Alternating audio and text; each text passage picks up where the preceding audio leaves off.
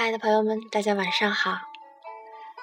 从今天开始呢，桃子想和大家分享芭芭拉·弗雷德里克森写的《爱的方法》这本书。《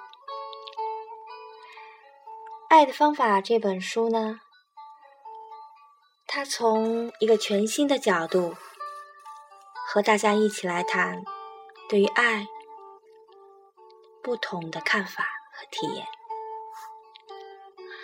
那我们都知道，爱真的很重要。然而，积极情绪专家在这本书里呢，给了我们一个理解爱、欣赏爱的全新视角。作者感觉，爱不仅关乎每个人的幸福和乐观，爱更是改善我们身心健康、延长寿命、引发共鸣的情感钥匙。作者依据自己实验室的研究成果，结合积极的心理学最前沿的理论观点，提出了。爱是什么？这个基本的问题。那么，爱到底是什么呢？普通人和科学家都能给予很多种不同的答案。在本书作者看来，爱不是恒久不变的至高情感，而是人与人之间，甚至是与陌生人之间所产生的微小的情感连结与积极性共鸣。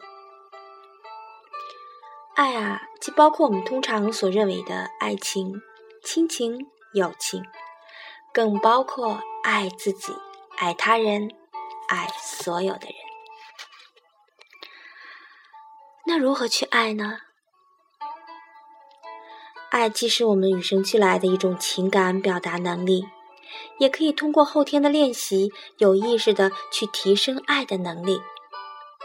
在这本书里，介绍了很多种爱的练习方法，也讲述了很多让人感动的爱的故事。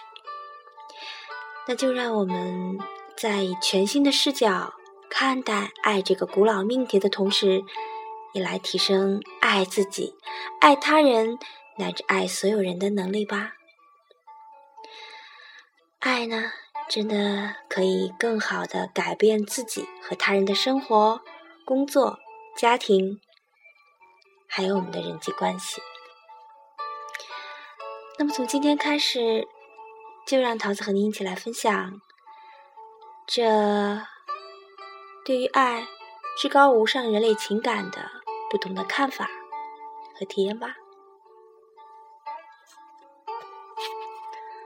那我们今天先来看第一章的第一段，就是爱。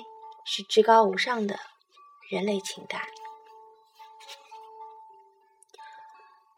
玛格丽特·阿特伍德曾经说：“因纽特人赋予了雪五十二个名字，因为雪对他们非常的重要。而对于爱呢，我们也应如此吧。”我们先来看看渴望。你了解渴望这种感觉吗？它是一种感到有重要的东西从生命中消逝的痛，一种希望获得更多的深度的需求，更多的意义，更多的关注，更多的专注和能量。渴望，就是刚才桃子所描述的这样的一种感觉，在你感到不安、孤寂。愁闷的时候，它就在你的身体里蠢蠢欲动。这样的渴望不只是一种心理状态，更是深层次的身体的感觉。身体迫切渴望着尚未获得的重要的养分，但你却不知道这种养分具体是什么。有的时候，你投身于工作，热衷于闲聊，沉迷于电视。或者是游戏，你让自己麻木，借此忘记渴望引发的痛。但更多的时候，种种用来填补空虚之痛的做法，不过是分散你的注意力的权宜之计罢了。渴望不会消这种感觉，它如影随形，对你不离不弃，更加的凸显了那些分散注意力的权宜之计的魅力。能够分散注意力的做法比比皆是啊，比如两三杯酒下肚，发上一通短信或者是微博，或蜷在沙发里狂按遥控器。可奇怪的是，你并不是为了果腹而发愁。水龙头里源源不断流出的是可以直接饮用的净水，呼吸的空气也很清新，而且你居有定所啊。这些基本需求早已经得到了满足，而你现在渴望的远非物质层面的东西，你渴望的是爱。无论你单身与否。无论你大多时时间独处，或是身处喧嚣，爱就是你身体内每个细胞所渴求的重要的养分，是与他人联络沟通的正能量。事实上，爱就像让植物茁壮生长的阳光，还有那些水，它们是那样滋养你的身体。经历和感受到的爱越多，你就越能敞开心胸，不断的成长，而且你更具智慧啊，更加的专注，更具活力，更加的高效，更快乐，更健康。你会越来越成熟，你发现感受感恩你和其他人所存在着的莫名的联系，这种联系会将你深深的置于无限的生活中，你的身体。因此，可以从空气中获得氧气，从食物里吸收营养。所以，你具备爱的能力。